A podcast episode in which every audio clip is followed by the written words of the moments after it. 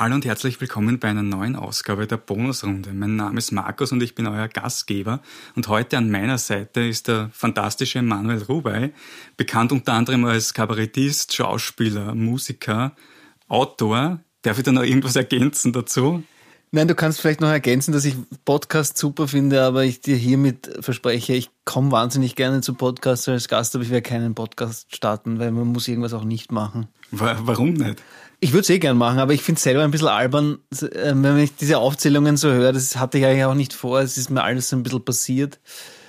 Kann mir das, könnte das mittlerweile erklären, glaube ich, weil ich nach Geschichten und Pointen suche. Das treibt mich an und welches Genre das ist, ist ein bisschen zweitrangig.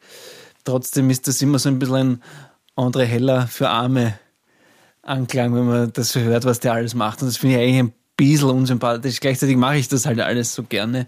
Und deswegen ist es so. Was es aber doch jemanden geben sollte, der dich noch nicht kennt, hören wir jetzt ein erstes Lied von dir, die Familie Less mit Die Erinnerung.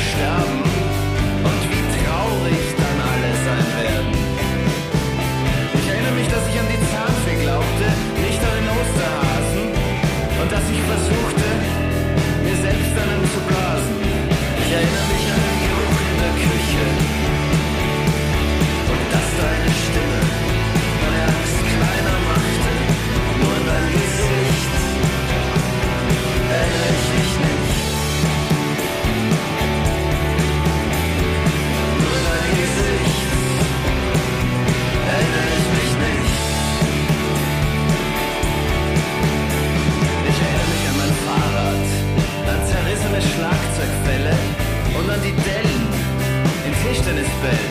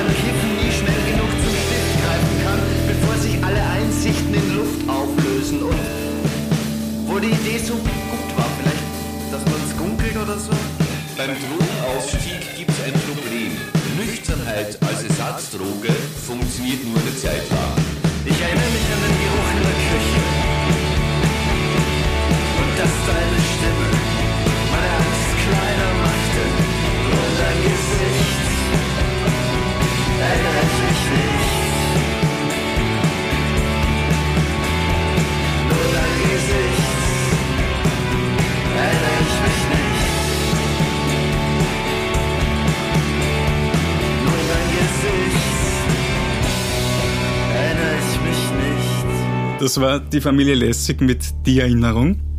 Du fragst dich sicher, warum heißt die Reihe Bonusrunde? Wir haben hier ein Glücksrad ja. bei uns stehen und je nachdem, welche Farbe eintritt, rot oder blau, wird mhm. entweder eine Motivationskarte gezogen mhm. oder eine philosophische Frage gestellt. Mhm. Bist du bereit, das erste Mal zu drehen? Ja, bin sehr bereit. Ich habe mich das natürlich gefragt und bin schon sehr gespannt. Darf ich drehen? Bitte, ja. Wir haben rot eine Motivationskarte. Sehr gerne. There are far better things ahead than any we leave behind. Ja, das kann ich sogar übersetzen. Das ist nämlich Englisch. Das hast du vergessen anzukündigen, dass du deinen Gast hier auch gerne mal reinreitest. Ein bisschen ähm, international wollte es sein. Also das haben wir ja gedacht, dass der Podcast ja. kann ja weltweit ja, gehört genau, werden. Genau, weißt das du, in der USA vielleicht. Naja, grundsätzlich würde ich das ähm, ist das ein hoffnungsvolles Postulat, das sicher nicht schadet, wenn man sich das zurechtlegt. Ich, ich glaube, es rein statistisch wird es relativ gleich sein in beide Richtungen. Ich glaube, es gibt super Sachen, die schon zurückliegen und auch noch in der Zukunft und genauso mit den nicht so guten Dingen. Ich fürchte, es ist nicht, es ist sehr unwahrscheinlich, es ist sehr unwahrscheinlich, dass es jetzt nur besser wird und, und, aber, aber was ich dazu sagen kann, ähm, für mich subjektiv, mein Leben fühlt sich mit 40 besser an als mit 30 und es fühlte sich mit 30 schon besser an als mit 20. Das gilt aber nur für mich persönlich und wenn das noch ein paar Jahrzehnte so weitergeht, bin ich nicht unglücklich. Ertappst du dich selbst auch manchmal dabei, solche Motivationssprüche an andere weiterzugeben? Ich äh, ertappe mich dabei manchmal, wenn mir ein bisschen die Ideen ausgehen, den Kindern gegenüber solche Stehsätze. Zum ähm, Beispiel? Ja, wie, was du heute kannst besorgen, das verschiebe nicht auf morgen und so Plätze. Aber zum Glück ist diese Generation, die danach folgt, noch viel klüger als wir und lassen sie mir das auch in den seltensten Fällen durchgehen. Also, es passiert mir, aber ich versuche es zu vermeiden, weil, wie auch dieser Spruch, er ist schon recht leicht zu entkräften. Bist du selbst einer, den man manchmal motivieren muss? Ich habe das Glück, dass ich ähm, die Dinge, die ich tue, tatsächlich sehr gern tue, ähm, grundsätzlich.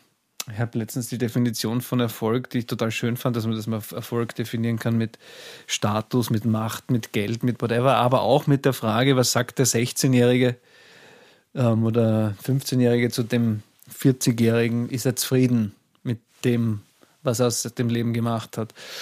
Und da bin ich eigentlich, glaube ich, da wäre der 16-Jährige ganz glücklich über den fast 42-Jährigen. Ähm, dennoch bin ich auch wahnsinnig faul und bleibe sehr gerne auf der Couch auch hocken und gehe gerne den Weg des geringsten Widerstands ähm, und fühle mich auch sehr gut dabei, nicht zu arbeiten. Also es ist so ein bisschen beides. Ich würde gern ähm, eine Sache ansprechen. Äh, normalerweise spreche ich das, würde es dir gegenüber nicht so sagen, aber ich will kurz eine Frage zum Falker-Prozess. Ja, bitte, kurz. bitte. Ähm, ich habe eine Geschichte gehört, du hast das gesehen, dass jemand da ähm, aussteigt und gewusst, du möchtest die Rolle übernehmen ähm, und hast hingeschrieben. Und mich interessiert, warst, immer, warst du immer schon jemand, der so ein starkes Selbstvertrauen hat, dass er sagt, ich mache das? Nein, ganz im Gegenteil. Ich habe eigentlich ähm, kein starkes Selbstvertrauen gehabt zu dem Zeitpunkt. Es war eine unglaubliche Hybris, die ich auch nicht erklären kann. Ich habe das vorher nie gemacht und auch danach nie gemacht. Ich habe wirklich so einen Moment der Selbstermächtigung verspürt, als ich da im Café Weidinger, das weiß ich noch, saß und in der Tageszeitung heute oder so, also in diesem Gratisblatt, glaube ich, war es, ähm, so eine Meldung gelesen habe, dass äh, Robert Stadlober das zurücklegt und dann waren da ein paar Schauspieler meiner Generation gereiht als Vorschläge, wer denn das jetzt machen könnte und mein Name war nicht dabei und das hat mich so ein bisschen gekickt. Gleichzeitig war es total realistisch, dass mein Name nicht dabei war, weil den kannte auch niemand und das, das war ein singulärer Moment. Ich habe das, wie gesagt, vorher und nachher so nie erlebt. Aber aus heutiger Sicht, jetzt mit mehr Selbstvertrauen vielleicht, hast du Tipps, die du weitergehen könntest, wenn irgendwer Junger zu dir kommt und sagt, was soll ich machen, um mehr Selbstvertrauen zu bekommen?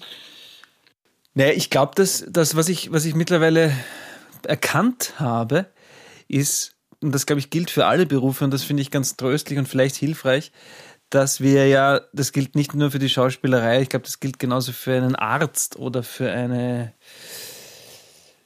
Leichtathletin oder whatever, dass man die ersten Jahre ja, das ist ja schleichend. Also zu sagen, ich bin Schauspieler, das ist ja ein Prozess, bis man sich das selber irgendwann glaubt. Ähm, dauert das Jahre, müssen, müssen viele Filme oder Theaterstücke oder sonst was passieren. Und ich glaube, das gilt für die Chirurgin genauso. Die kann ja auch, die hat das halt dann studiert, aber bis man sich das selber glaubt, dass eigentlich rettet da jetzt Menschenleben und ich, ähm, das ist ja auch nicht von heute auf morgen. Das heißt, ich finde, trust the process, würde ich sagen. Also, dass man sagt, wenn die Wichtigkeit dafür klar ist und die Priorität, das machen zu müssen, dann wird das auch gut sein. Und dann muss man einfach so freundlich und geduldig mit sich selbst sein, dass man sich die Zeit auch gibt, ähm, zu dem zu werden, der man vielleicht schon ist oder der man für sich selbst zumindest gedacht ist. Kannst du dich an den Moment erinnern, nachdem das passiert ist, wo du gesagt hast, oder dir klar geworden ist, ja, jetzt bin ich Schauspieler? Ja, das kann ich mich erinnern, dass mir ähm, eher auch passiert ist über, über, jemand, über einen, einen jungen Kollegen, der der das sehr offen ausgesprochen hat, dass er gesagt hat, der ist jetzt zum ersten Mal auf dem Set und er weiß nicht, wo er anfangen soll und er ist so nervös und so. Ähm, und ich eigentlich durch die Bitte und ich wollte ihn einfach ein bisschen beruhigen, habe mir gedacht, okay, ich bin jetzt nach vielen, vielen Jahren und wahrscheinlich 30, 35 Filmen an dem Punkt, dass ich zum ersten Mal denke, ich glaub's mir jetzt auch selber. Ich, ich, weil die ersten zehn Filme war immer so, okay, irgendwann fliegt der Bluff auf, dass ich hier als einziger völlig fehl am Platz bin. Und ich glaube, dass es den meisten so geht. Und für mich war der Punkt tatsächlich, glaube ich, der, wo der junge Kollege mich gebeten hat, ihm ein bisschen die Angst zu nehmen, dass ich mir dachte, ja, vielleicht, ich, verstehe total, was er meint und bin jetzt vielleicht nach vielen, vielen Jahren endlich an dem Punkt, dass ich, ja, es passt schon, ist schon in Ordnung, ich darf hier schon sein. Darf ich fragen, jetzt ohne dass du nennst, wer es ist, was hast du gemacht, um ihm die Angst zu nehmen? Es war gar nicht so viel äh, notwendig. Ich, ich habe einfach nur gesagt, ich, ich habe das quasi gesagt, das ist eins zu eins äh, das, was, was, wie es mir gegangen ist.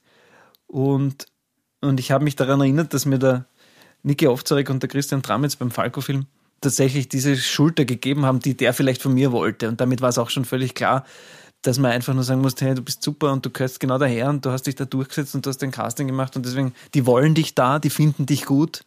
Du musst hier eigentlich nur noch dir das abholen, weil du hast das Schlimmste schon überstanden, du bist durch diesen ganzen, du hast dich schon gegen ganz viele durchgesetzt, sonst wärst du gar nicht hier im Set und die wollen jetzt einfach nur, dass du Freude hast und dir das abholst. Du sprichst da was sehr Interessantes an, Empathie. Äh, welche Rolle spielt das für dich vielleicht am Set? Und kannst du das vergleichen, irgendwie, wie das ist, wenn du in einer Band spielst oder zu zweit mit einem zweiten Kollegen mhm. zum Beispiel, da, wo jetzt das Kabarett halt anschaut, mhm. wie das da ausschaut für dich? Ich halte Empathie für eine grundsätzlich nicht unwesentliche Eigenschaft ähm, im Leben und in unserem Beruf ganz speziell. Also ich glaube, dass man, da wir ja als Schauspieler in erster Linie Handwerker sind, die bestenfalls sowas wie ein Spiegel sind, glaube ich, dass eine Empathie wichtig ist, um überhaupt Rollen gestalten zu können. Ich muss mir ja das, das irgendwie aus der Wirklichkeit zusammenbasteln, was ich dann da spiele. Und in ganz praktischem Sinne ist es auf einem Set kein Nachteil, wenn man soziale Kompetenz hat, wo Empathie, finde ich, maßgeblich dazugehört, weil man kann sich als Schauspieler bis zu einem gewissen Grad schon auch mal erlauben, ein bisschen depper zu sein, aber auch das spricht sich rum und ich fände es professioneller und auch eleganter, wenn man die, diese Schwierigkeiten und diese sogenannte kriminelle Energie in die Arbeit steckt und nicht ins, wie führe ich mich drum herum auf. Und wenn man in einer Band spielt oder mit einem Bühnenpartner oder auch einem Ehepartner, das ist ja vergleichbar, viel Zeit verbringt und da muss man sich auf Dinge einigen und muss man empathisch auf den anderen reagieren und vorausdenken, damit es nicht ständig Bröseln gibt. Also ja, Empathie, ja, Rufzeichen. Ich komme jetzt von einem Poeten dir zum nächsten Poeten. Du bist sehr freundlich, aber das Bob, ist mir nichts Neues. Bob Dylan, ähm, du hast ein Lied mitgebracht, aber bevor wir das hören, mhm. äh, würde ich gern wissen, wenn irgendwer kommt und sagt, ja, warum soll ich heute noch ein Lied von diesem alten weißen Mann anhören, was sein könnte, ja, gerade bei jungen Kolleginnen und Kollegen. Was würdest du denen dann antworten? Naja, das stimmt natürlich. Das ist auch ähm, das gute Recht der jungen Kolleginnen und Kollegen zu sagen, ich höre mir kein Lied mehr dieses alten weißen Mannes an. Ähm, ich würde ihnen aber antworten, dass es sich lohnt und dass man, wie ich finde, noch immer sehr lange auch suchen muss, um was Vergleichbares zu finden. Und gerade bei da letztens mit einer Malerin drüber gesprochen, die gesagt hat, ihr, ihre ganze Inspiration sind die alten weißen Männer, weil ihre ganzen, also ob das jetzt Rubens oder wie sie oder Van Gogh und wie sie alle heißen, waren halt nun mal alte weiße Männer und sie vermisst das fast ein bisschen. Ich möchte um Gottes Willen hier nicht die alten weißen Männer in Schutz nehmen, aber gerade in der Musik und in der darstellenden Performance ist es ja so, dass man so in einen Rechtfertigungszwang kommt ab einem gewissen Alter, aber was soll denn der Herr Dillen jetzt noch umschulen oder was? Für Gerhard Richter sagt ja auch keiner, er soll mit 85 aufhören zu malen, nur weil er alt und weiß ist. Also ich finde, solange man was zu sagen hat, kann man unabhängig des Alters und des Geschlechts gerne Kunst machen. Und ich finde, Dillen geht sowieso immer. Also was ziehst du selbst draus von der Musik? Gibt es irgendwas wo du sagst, du würdest gerne so sein, irgendwie irgendwelche Eigenschaften an ihm oder irgendwie, was, was für dich viel bedeutet an der Ja, Mus das kann ich, glaube ich, relativ. Musik? Ähm, ich glaube, ich kann es insofern auf einen Nenner herunterbrechen. Bob Dylan hat mit uns alles geteilt, seine, glaube ich, intimsten Geheimnisse, seine Ängste, seine Leidenschaften, seine ganze Neurosen, seinen Wahn, seinen, alle Bücher, die er jemals gelesen hat und trotzdem hat keiner auch nur eine Idee davon, wer Bob Dylan ist. Und das finde ich ganz große Kunst, diese, diesen scheinbaren Widerspruch. Also man kann Bob Dylan nicht kennenlernen, man kann Bob Dylan nicht greifen. Man, er hat es geschafft, sich eine Woche lang vor der Nobelpreisjury zu verstecken, die haben den einfach nicht gefunden und hat einfach nicht zurückgerufen. Ja? Und Gleichzeitig ist aber in diesem Werk alles drinnen und ich finde, das ist Kunst. Also der muss keine Homestory. Ich möchte gar nicht wissen, ich möchte Bob Dylan, glaube ich, nicht einmal kennenlernen. Ich möchte nicht wissen, wie der lebt. Irgendwas in mir ist neugierig natürlich, aber ich finde, das ist das Wesen und, und das, das Originärste, was man schaffen kann. Aber ist das nicht irgendwie sowas, was viele Leute sagen, sie wollen ihre Heldinnen nicht kennenlernen, weil dann wird Weil das die, vielleicht entzaubert oder ja, so. Ja, also ich finde, diese Angst ist, ist, ist berechtigt. Also das kann natürlich auch, auch schön sein und ich, ich hätte gerne mit David Bowie zum Beispiel mal eine Nacht verbracht. Ich glaube, das oder mit ihm über Literatur diskutiert. Gleichzeitig könnte das natürlich auch ein, eine totale Desillusionierung sein. Absolut. Ich finde, diese Angst ist berechtigt. Dann würde ich sagen, hören wir jetzt das Lied ja. Bob Dylan mit Buckets of Rain.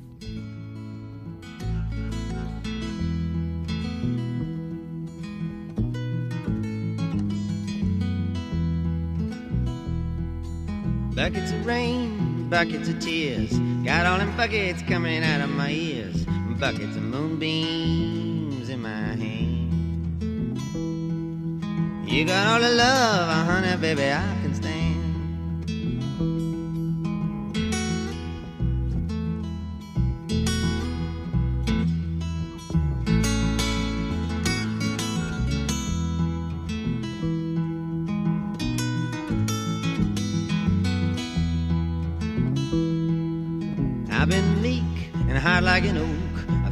pretty people disappear like smoke. Friends will arrive, friends will disappear. If you want me, honey, baby, I'll be here.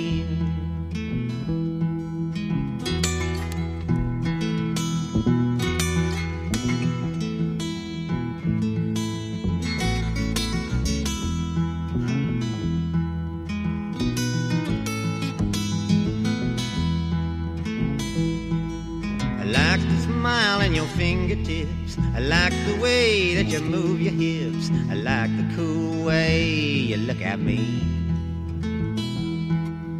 Everything about you is bringing me misery.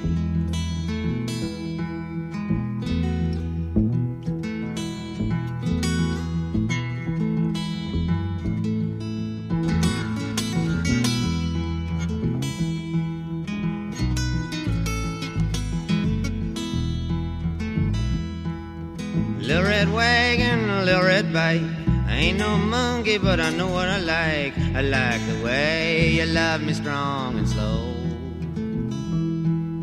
I'm taking you with me, uh-huh, honey, baby, when I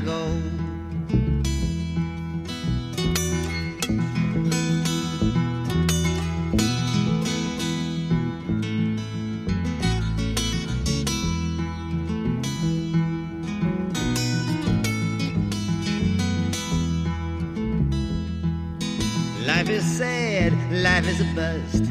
All you can do is do what you must. You do what you must do, and you do it well. I do it for you, honey, baby, can't you tell?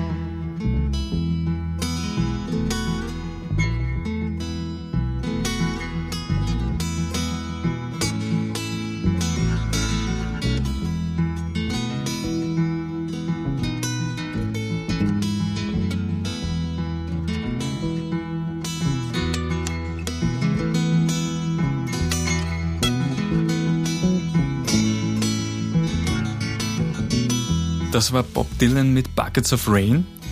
Manuel, bitte dreh ein zweites Mal das Rad. Sehr gerne, lieber Markus. So, Moment. Und wir haben Blau dieses Mal, eine philosophische Frage. Ich ziehe und darf verlesen. Was war der merkwürdigste Zufall, den du je persönlich erlebt hast? Ja, wahrscheinlich, weil wir gerade davon gesprochen haben, fällt mir das jetzt eh ein, diese, diese Tatsache, dass das, dass das dann mit der Falco-Geschichte auch wirklich funktioniert hat, ist nämlich, ich glaube nämlich nicht, dass es den höheren Zusammenhang gibt und dass man das nur machen muss und dann stellt sich das ein. Das war trotz allem ein wahnsinnig merkwürdiger Zufall. Also so vermessen bin ich nicht zu sagen, dass es nicht auch Glück, Glück und Zufall und so. Und ich glaube sowieso, dass, dass dieses ganze Dasein ein großer Zufall ist. Da hat es gut geklappt, aber falls es irgendwo anders bei einer anderen Rolle nicht klappt und eine Absage kommt, wie gehst du dann mit äh, solchen Absagen um? Hast du da dann selbst Zweifel? Wenn ja, wie, wie überkommst du die oder wie legst du die dann wieder ab? Ich glaube, das Seite? kann man nie ganz zur Seite legen, weil das etwas ganz ähm, Schräges ist, dass wir permanent bewertet werden, weil wir ja auch nichts herstellen. Das heißt, also ich glaube auch, dass der Tischler gekränkt ist, dessen Sessel abgelehnt wird, aber es ist zumindest ein Produkt, das er herstellt. Und wenn, wenn ich eine Absage kriege, dann bin es ja immer irgendwie auch ich. Also ich und ich glaube, man kann nur lernen, damit eine Leichtigkeit zu entwickeln und über die Jahre vielleicht eine größere Selbstironie oder auch die Statistik zu bemühen, dass man sich einfach vor Augen führt, es sind, die Wahrscheinlichkeit ist immer größer, dass du die Rolle nicht kriegst. Es hört auch nie auf. Also es sind vielleicht jetzt nicht mehr einer von 100, sondern halt nur noch einer von 10, die zu seinem Casting mit untergeladen sind. Oft sind es aber trotzdem mehr.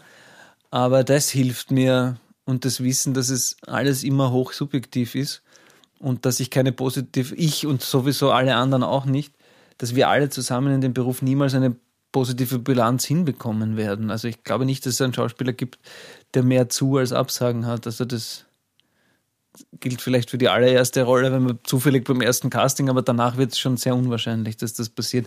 Also man muss sich damit irgendwie anfreunden und diesen Beruf trotz allem mögen. Das ist es ein bisschen. Das ist auch alles, was ich jungen Menschen rate, die, die, die mich fragen, ob sie Schauspielerin, Schauspieler oder Musiker oder was auch immer. Ich sage wirklich nur, wenn dir wirklich nichts anderes einfällt. Also es ist, ich finde, das, das muss man schon sehr, sehr wollen und sich bewusst machen, dass man auch wirklich einstecken muss. Das ändert sich nicht. Trotzdem ist es ein schöner Beruf. Aber eine weitere Sache, die du jetzt machst, Autor, mhm. Äh, das Buch, was du geschrieben hast, ich habe hier das Zitat, einmal noch schlafen, dann ist morgen, ist der Titel. Mhm. Ähm, bei dem Schreibprozess gab es da irgendwie Komplikationen, die aufgetreten sind? Ich bin eine fleischgewordene Komplikation. Es gibt was, immer Komplikationen. Was bedeutet das? Naja, dass, dass, dass so ein Prozess, also ich bin, bin selbstironischer geworden und versuche das zu kultivieren und ähm, mich da ein bisschen drauf zu setzen, aber es gibt keinen kreativen Prozess ohne Komplikationen, weil wir ständig Probleme lösen, die es gar nicht gibt. Und das ist ein für, auch für die Umwelt nicht nachvollziehbares Phänomen. Also wir konstruieren uns zum Beispiel eine Geschichte und beißen uns da dann fest und, und es ist ein riesiges Drama, dass wir nicht weiterkommen oder dass die Geschichte sich nicht in Wohlgefallen auflöst oder dass dramaturgisch was nicht funktioniert oder dass man mit einer Idee für ein Kapitel äh, begonnen hat zu schreiben und irgendwann merkt, es banalisiert sich alles und ich habe überhaupt keine Lust mehr und so. Das heißt, es gibt immer Komplikationen, es gibt immer Dramen und man muss es aussitzen. Hast du hierbei vielleicht einen Tipp, wie man da den Überblick behält, wenn man jetzt ein Buch schreibt, das knapp 200 Seiten hat und man fängt an und dann wird es immer mehr, mhm. zumindest so stelle ich mir das vor, und da war sie dann bei Seite 150 vielleicht gar nicht mehr, was bei Seite 10 war. Und ja. ist das eine berechtigte das ist sehr Frage, die Das ist sehr berechtigt. Ähm, dazu fallen mir zwei Dinge ein. Ich habe ganz viele Bücher übers Schreiben dann auch gelesen und über kreative Prozesse und Stephen King sagt, ähm, Amateure warten auf den Musenkuss und Profis setzen sich hin und arbeiten. Also der Tipp, der über allem steht und finde ich für jede Form von Kreativität äh, wesentlich ist, ist, man muss sich disziplinieren. Man muss sich mit sich selber einen Deal machen und jeden Tag auf dem Schreibtisch oder beim Instrument oder wo auch immer, an der Leinwand, was auch immer, zu erscheinen. Jeden fucking Tag. Egal, ob es gerade dringlich ist, ein Abgabetermin ansteht oder nicht. Ich finde, das ist was sich wirklich durchzieht. Nick Cave schreibt sich selbst eine Entschuldigung, wenn er 40 Grad Fieber hat, wenn er einmal nicht ins Büro geht und sonst geht er jeden Tag von 9 bis 17 Uhr spießig ins Büro. Dort steht ein Klavier und ein Schreibtisch und fertig. Das, glaube ich, ist der allergrößte Unterschied, weil eine gute Idee hat man schneller mal oder einen, ein Gefühl von, das könnte was werden und es gibt aber immer die Ernüchterung. es gibt keinen kreativen Prozess, der dich nicht irgendwann einmal ins Nichts führt. Ich glaube, das ist die allerwichtigste Entscheidung und das Allerschwerste, sich so zu disziplinieren, dass das immer eingehalten wird. Und das Zweite ist ähm, Ordnen. Ordnen, ordnen, ordnen. Material schaffen, dann einmal ein bisschen ruhen lassen, ist ganz wichtig, nicht gleich bewerten und dann äh, nach drei, vier Wochen, keine Ahnung, wieder hernehmen, ordnen, das dorthin wegschmeißen, verschieben, versuchen, Themen, Übergebiete und es immer wieder einzudampfen, einzudampfen. Und irgendwann einmal ähm, die Geschichte oder die Logik ergibt sich nur durch den Prozess selbst. Alles andere ist, glaube ich, eine Illusion. Das ist aber auch das Geile, weil umgekehrt passieren dann Dinge, die man, wo man das Gefühl hat, das habe ich mir jetzt nicht mehr ausgedacht, sondern wo etwas belohnt wird und plötzlich nach Wochen des, der, Konf der Konflikte und der, der Probleme gibt es plötzlich eine Tür, die aufgeht und alles fügt sich zusammen.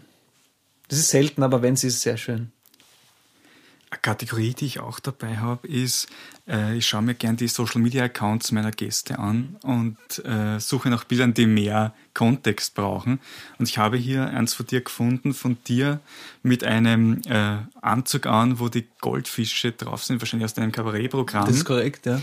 Ähm, und meine Frage dazu ist, Wer hat denn ausgesucht? Na, Spaß. Äh, was wäre das äh, beste Outfit, das man auf der Bühne trauen kann? Oder hast du Tipps, für gute Outfits, äh, die man dann anziehen kann auf der Bühne. Ich habe den Tipp, ähm, dass man, dass man sich bewusst sein muss, dass auf der Bühne alles gilt. Also auch wenn man auf extremes Understatement macht, ist auch das eine Entscheidung und du kannst auf der Bühne nicht nicht privat sein. Und das finde ich aber auch das Schöne an Bühne. Das heißt, ab dem Moment, wo du eine Bühne betrittst, finde ich, macht es Sinn, sich was überlegt zu haben. Und dann ist aber alles drin, weil du, ähm, dann würde ich vielleicht sagen, nimm das, was du erzählen möchtest und blas das ganz groß auf. Und das kann aber auch in die völlige Reduktion gehen, dass jemand dann auf der Bühne immer nur ganz schwarz gekleidet ist, weil er sagt, er will überhaupt nicht ablenken. Und Gunkel fällt mir zum Beispiel ein, der jetzt beim 15. Programm immer noch einen Radius von einem halben Meter hat und äh, den Teufel tun würde, immer irgendwas, irgendwas an Verkleidung oder sonst, sondern und umgekehrt, ähm, es kommt total auf die Form an. Ich finde, man kann auf einer Bühne auch absolut übertreiben und große Klamotten und aber es wichtig ist, dass die Bühne das verstärkt, verstärken soll, was du erzählen möchtest. Und das kann in alle Richtungen gehen. Dann hören wir noch ein drittes Lied von dir. Mhm. Ich habe mir nicht gedacht, dass ich das jetzt ankündigen werde. Mondscheiner mit Was ich sehe.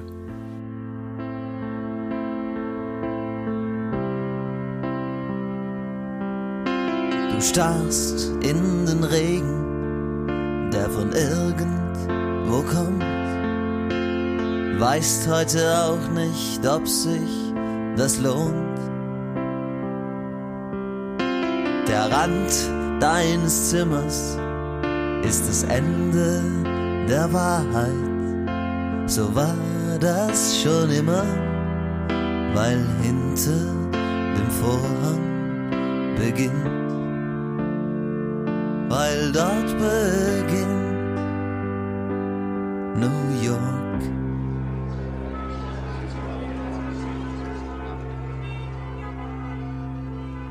Das Morgenlicht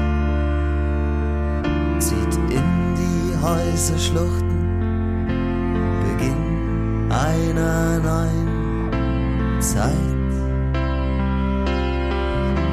Geräusche an der Tür, haben die Nachbarn wieder Streit. Wer pfeift da im Flur? Ich pack es jetzt an, lass alles Ding sein, ganz für mich allein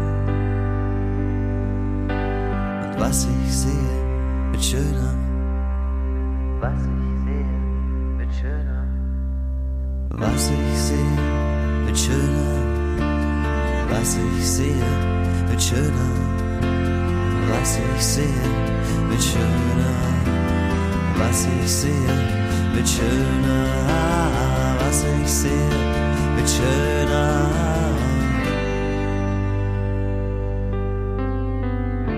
Ein alter Mann kämpft um seine Bank. Er will noch eine Stunde schlafen. Zwei Kinder spielen mit einem Ball.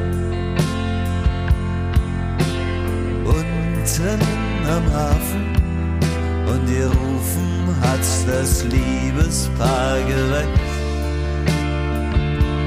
Alles hängt zusammen und der Smog zieht durch die Allee bis zum Fluchtpunkt. Mein Rufen veräppt, weiße Vögel steigen auf. Ich weiß nicht, wie die heißen. Doch was ich sehe, wird schöner. Was ich sehe, wird schöner. Was ich sehe, wird schöner. Was ich sehe, wird schöner. Was ich sehe, wird schöner. Was ich sehe, wird schöner. Was ich sehe, wird schöner. Was ich sehe, wird schöner. Was ich sehe, wird schöner. Was ich sehe, wird schöner. Was ich sehe, wird schöner. Was ich sehe, wird schöner. Was ich sehe, wird schöner. Was ich sehe,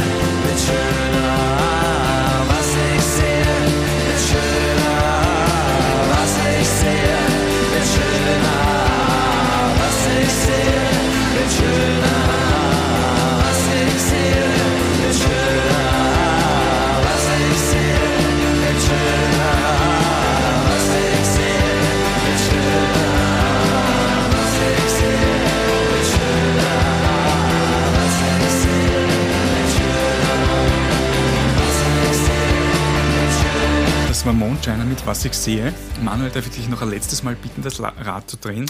Sehr gerne, aber es gibt ja. Ach so, genau, es kommt wieder entweder rot oder blau, Genau. richtig? Mhm. Sehr gern. Und wir haben Blau. Noch einmal eine philosophische Frage. Die. Was hat deine Lebensqualität derartig verbessert, dass du wünschtest, du hättest es schon viel früher getan? Ja, vielleicht dramaturgisch jetzt, ähm, das ist ein bisschen zusammenfassend, was wir die ganze Zeit geredet haben, eine Mischung aus dem, was wir besprochen haben. Also ich bleibe jetzt mal als bei dem, was das Erste ist, was mir einfällt. Ähm, die Disziplin als Selbstständiger ich bin wahnsinnig gut darin, mir so scheinbar Lösungen zu verschaffen. Das heißt, ich verbessere dauernd das System, ich räume dauernd irgendwie Sachen um. Das ist meine Form der Prokrastination, dass es nichts weitergeht und dass ich aber trotzdem das Gefühl habe, ich bin total geschäftig. Und umgekehrt habe ich mir immer alles, habe mir immer viel zu viel mir gedacht, okay, du musst jeden Tag 20 Kilometer laufen und jeden Tag sechs Stunden schreiben und jeden Tag Gitarre üben und so. Und daran dann immer gescheitert. Und dann habe ich irgendwann gemerkt, okay, du musst das runterschrauben, runterschrauben, runterschrauben. Und bin halt jetzt auf einem, ähm, ich mache 100 Liegestütze pro Tag, ich schreibe eine A4-Seite pro Tag und ich lerne drei Fremdwörter oder italienisch Vokabel pro Tag. Das muss immer passieren. Und das ist, die Latte liegt jetzt so niedrig, dass ich das seit eineinhalb Jahren oder zwei Jahren so durchziehe, dass ich das Gefühl habe, mein Leben hat einen totalen Sinn. Ich bin in meinem Beruf, auch wenn ich, wenn ich drehe, ist leicht, dann wird man abgeholt und dann hat man einen Drehtag oder wenn man ein Konzert hat, ist auch klar. Aber dieses selbstständig sein und dazwischen weiterzuarbeiten, das hat mir total geholfen, zu sagen, okay, schraub das runter auf weniger Dinge, mach das aber total konsequent. Und das zweite ist, mich in dem allem irgendwie versuchen, ein bisschen mehr zu akzeptieren, dass das schon okay ist. Und dass man das schon so machen darf, wie ich mir das überlegt habe. Das habe ich mir lange selbst immer ein bisschen angezweifelt, aber jetzt bin ich schon in einem Alter, es ist schon okay. Auch diese verschiedenen Dinge zu machen, das ist, muss jeder für sich rausfinden. Gab es vielleicht im letzten Jahr, 2020, irgendwas, was du neu angefangen hast, was du vorher, wo du dir vorher vielleicht gedacht hast, ist ein Blödsinn und dann im Nachhinein draufgekommen bist, weil jetzt vielleicht mehr Zeit war, unfreiwillig, das ist doch nicht so blöd? Ich habe versucht, irgendwann ähm, aus dem Jammern rauszufinden und, glaube ich, jetzt wirklich verstanden, dass wir nichts mehr für gegeben annehmen dürfen. Und das gilt genauso für unsere Arbeit. Ich habe immer nur gedacht, jetzt habe ich schon 80 Vorstellungen abgesagt und das ist weg und das ist weg und so. Und ich glaube, entscheidend ist trotzdem, dass wir neue Formen halt finden und es hat ja auch eine Form von, es bedarf auch einer Form von Kreativsein halt damit jetzt umgehen und was gibt es für Möglichkeiten, wie man in diesen beschissenen Zeiten trotzdem befriedigende Sachen anbieten und machen kann. Und das finde ich, das war so ein bisschen, das ist, gelingt mir ein bisschen besser als noch vor zwei, drei Monaten zu sagen, okay, Fokus ist nicht mehr auf den Verlust und was darf alles nicht sein, sondern wie könnten die Formen aussehen für die Zukunft. Ich schreibe halt jetzt einfach gerade mehr, wir denken über, über Kurzformate nach, die man vielleicht selber drehen kann und die man auch in Pandemiezeiten wöchentlich irgendwie ausstrahlen kann und da halt irgendwie neue Ideen und Formen zu entwickeln und da offen zu sein und nicht nur immer dem nachzutrauern, weil es die letzten 20 Jahre immer so war, so wird es wieder sein. Nein, anscheinend leider nicht. Dann habe ich jetzt noch zwei letzte Fragen für dich. Die erste ist, wann hattest du zuletzt ein Vorurteil und wie wurde es beseitigt? Ich glaube, ich habe ständig Vorurteile, so wie alle. Also man, meine Kinder beseitigen meine Vorurteile sehr gut, weil sie mir weil sie mir nichts durchgehen lassen und mir meine alte weiße Männer-Theorie noch gerne einfach mal um die Ohren hauen und sagen, das stimmt aber so nicht mehr. Ähm, fällt mir jetzt gerade konkret nichts ein, aber passiert eigentlich dauernd. Und die letzte Frage ist, wenn du nur ein Album auf eine Insel mitnehmen könntest und gesetzt im Fall, man kann das dort hören irgendwie, welches wäre es? Das wäre Sgt. Pepper von den Beatles. Das ist relativ klar. Das ist das, wie ich finde, maßgeblichste Pop-Album. Weil sie das Konzeptalbum damit erfunden haben, weil sie zum ersten Mal Texte auf ein Albumcover, weil sie sich verkleidet haben. Also da ist irgendwie alles drin und, und das finde ich, kann man auch immer noch. Das macht mich immer noch glücklich, obwohl ich es in- und auswendig kenne. Danke, Manuel, fürs Kommen. Danke für die Einladung. War mir eine große Freude. Mir auch. Ja, wir hören uns das nächste Mal bei der nächsten Ausgabe der Bonusrunde. Tschüss.